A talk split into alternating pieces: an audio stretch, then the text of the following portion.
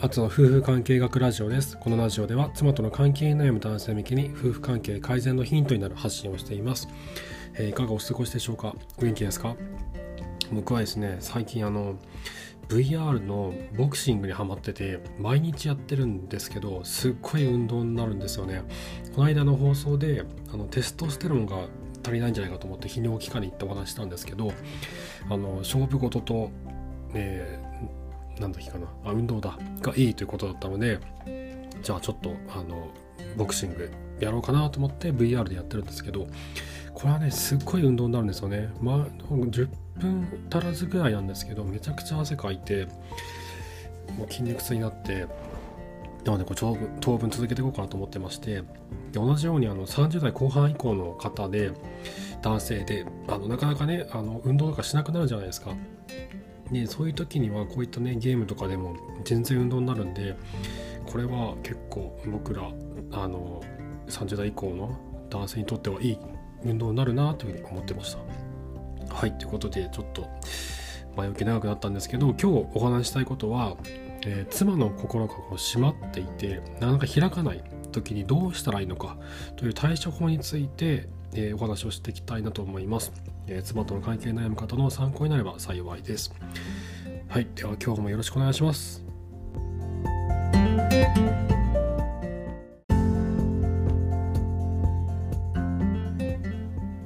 はい、ということで第48話「妻の心が開かない時の対処法」ということで お話をしたいなと思います。いやまずですね、えー、まあ、人によりきりなんですけども、まあ、そもそもなぜ妻の心が開かないのかというとですね大きく大きく分けて2つの理由があるなと思ってまして1つは夫への負の感情が凝り固まっている。もう何ですかねこう誰にも相談できなかったりとか、えー、なんだろう自分のこの気持ちというのを夫にも伝えなかったりとかするとこうどんどん自分の中でこうぐるぐるぐるぐるこの負の感情って回っていくんですよね。外に出してこう話すとこうすっきりするじゃないですか。女性がよくあの井戸端会議って、まあ、井戸端会議っていうのも古いのかもしれないですけどあの友人と友達とかとねあの話をしてママ友とかと話をしてストレスを発散したりとかってしてるじゃないですか。会話するだけで女性ってこう共感したり共感されたりすることでストレスが減る習性があるのでただ話すだけでねストレスが減っていくんですよね。だけどそのようにこのあの、まあ、女性と一括りに言っても自分の気持ちをこううまく出せない人もいるわけなんですよね中には。なかなか自分の思ってることを言えない伝えられないっていう方もいるのでそういった方は話せない気持ちを外に出せないことが辛くなっちゃうんですね。で外に出せないからこそこの自分の中だけ閉じ込められた負の感情がどんどんどんどん硬くなっていく。あとはですね、まあ普段ママ友とかと話はできるんだけども、まあ浅い話はできますと、あの、おはようとかね、あ、子供どうだった？元気だった？とか、あそこのスーパーのあれが美味しかったよ？とか、かそういうね、浅いなんかこう薄い話はできるんだけど、いや、私、夫と離婚しようと思ってるの？とかってね、なんか言えないじゃないですか。友達になかなか男でも言えないですよね。いや、俺離婚しようと思ってんだよね？とか、つら妻が話を一切してくれなくて本当に辛くて困ってるんだとかって言わないですよね。友達だっても。これ女性でも同じだと思うんですよ。本当に辛いこととかもうこれ ちょっと話すだけ涙が出るようなこととかってたとえねその普段付き合いがあるママ友とかであっても言えないんですよね。言えないからこそどんどん気持ちが凝り固まっていくんですよね。であとはですねもう一つの理由として思うのは生理的に話せないと、まあ、あのもうなんか話そうと思っただけでもうなんか嫌な気持ちになる。というやつですね。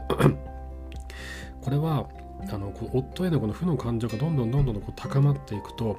脳の中の扁桃体っていうところが夫に対してこう不快だっていうふうに判断するんですよね。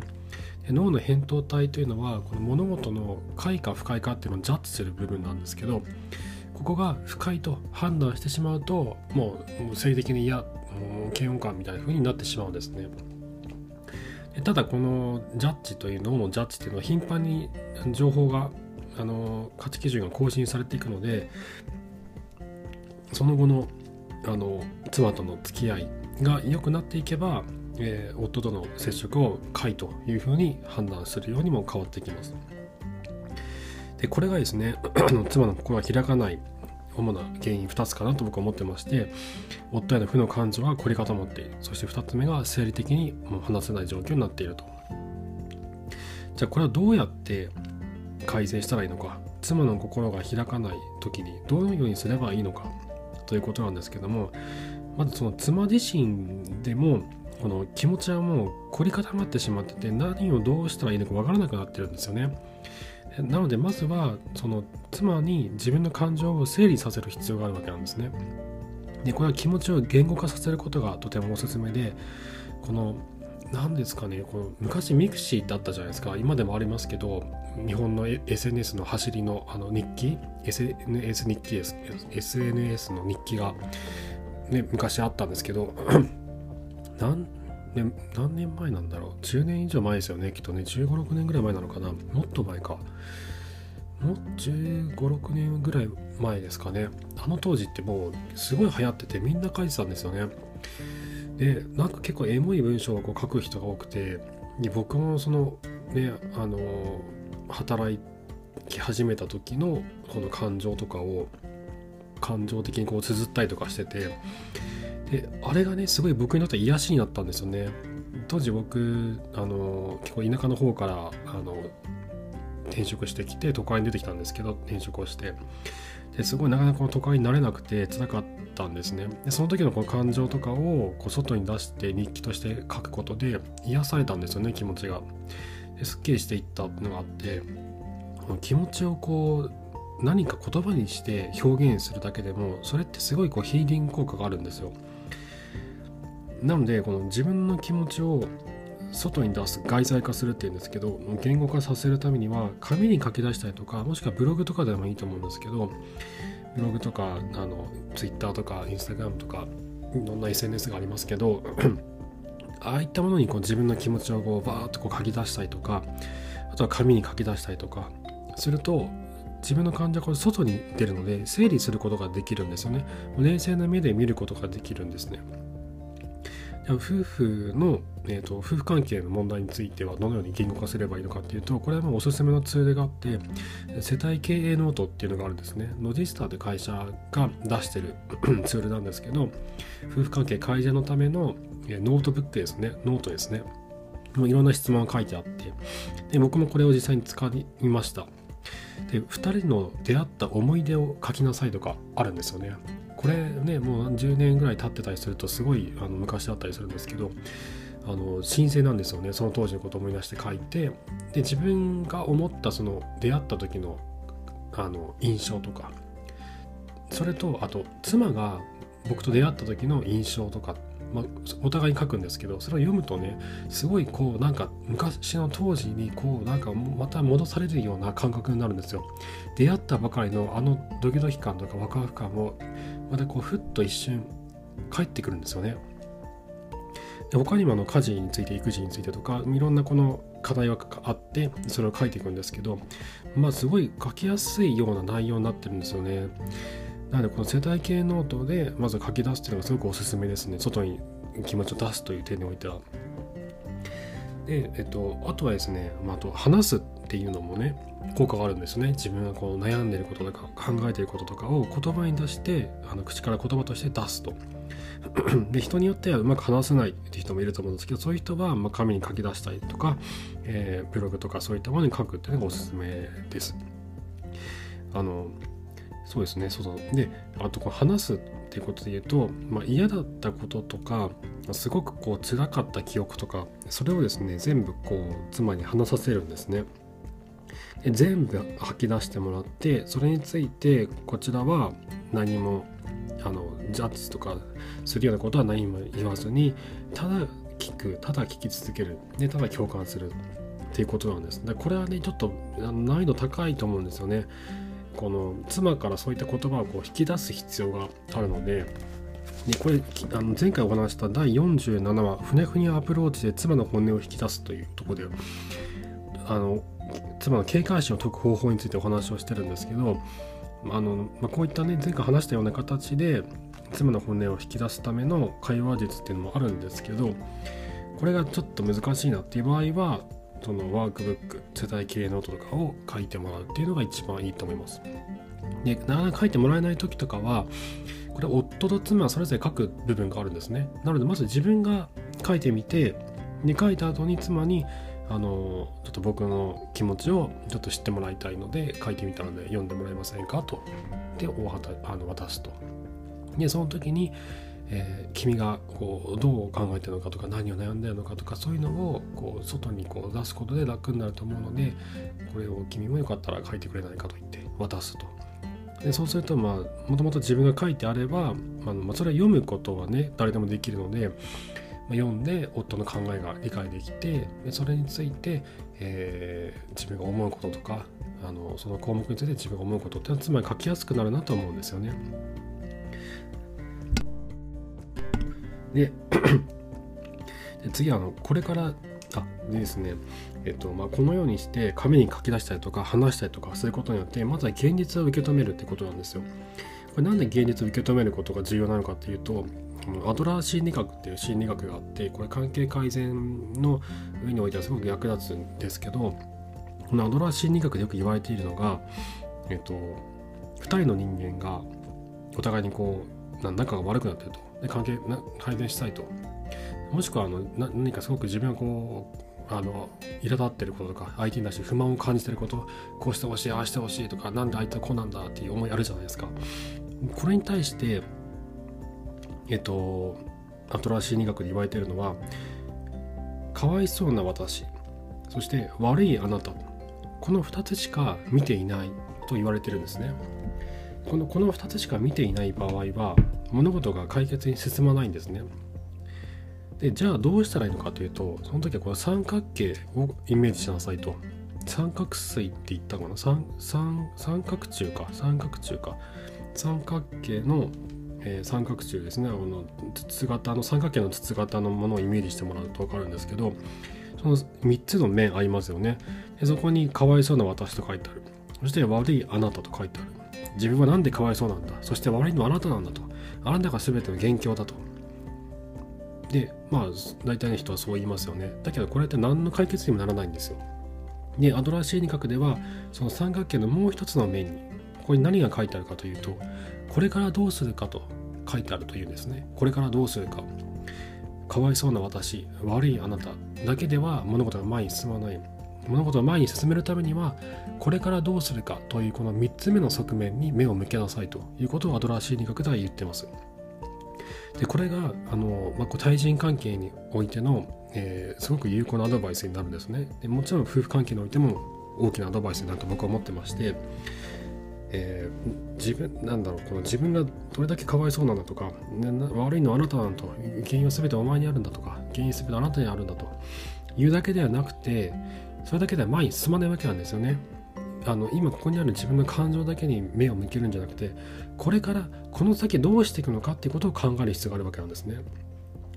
じゃこれからどうするのかってことを考えるためには何が起こっているのかってことをあの正確に把握する必要があるでそのためには自分の感情を外に書き出したり話したりとかすることで現実を受け止めるとでその上で、えそこにあるあの冷徹な現実を目の前にしてかわいそうな私ではなく悪いあなたでもなくその現実そのファクトをもとにこれからどうするのかっていうことを2人で考えていくっていうことが重要になっていくわけなんですね。なので話をまとめますと まずは気持ちを言語化させる必要があると。紙に書き出したりとかすることで世帯経営ノートなどを使って紙に書き出したりとかして気持ちを言語化させる。もしくは話すことが得意な方であれば、えー、夫夫に悩みなどを打ち明けることによって気持ちを外に出すと。でそうすることによって現実を今ここに起こっている現実を受け止めるそしてかわいそうな私悪いあなたのそういったこう2面だけの、えー、考えではなく3つ目の側面これからどうするのかということを意識して2人で今ここの自分たちの感情にとらわれずにこれからどうしていけば自分たちが僕らが望む関係になれるのかってことを考えていくということですね。はい、長くなりましたが今日は妻の心が開かない時の対処法ということについてお話をさせていただきました。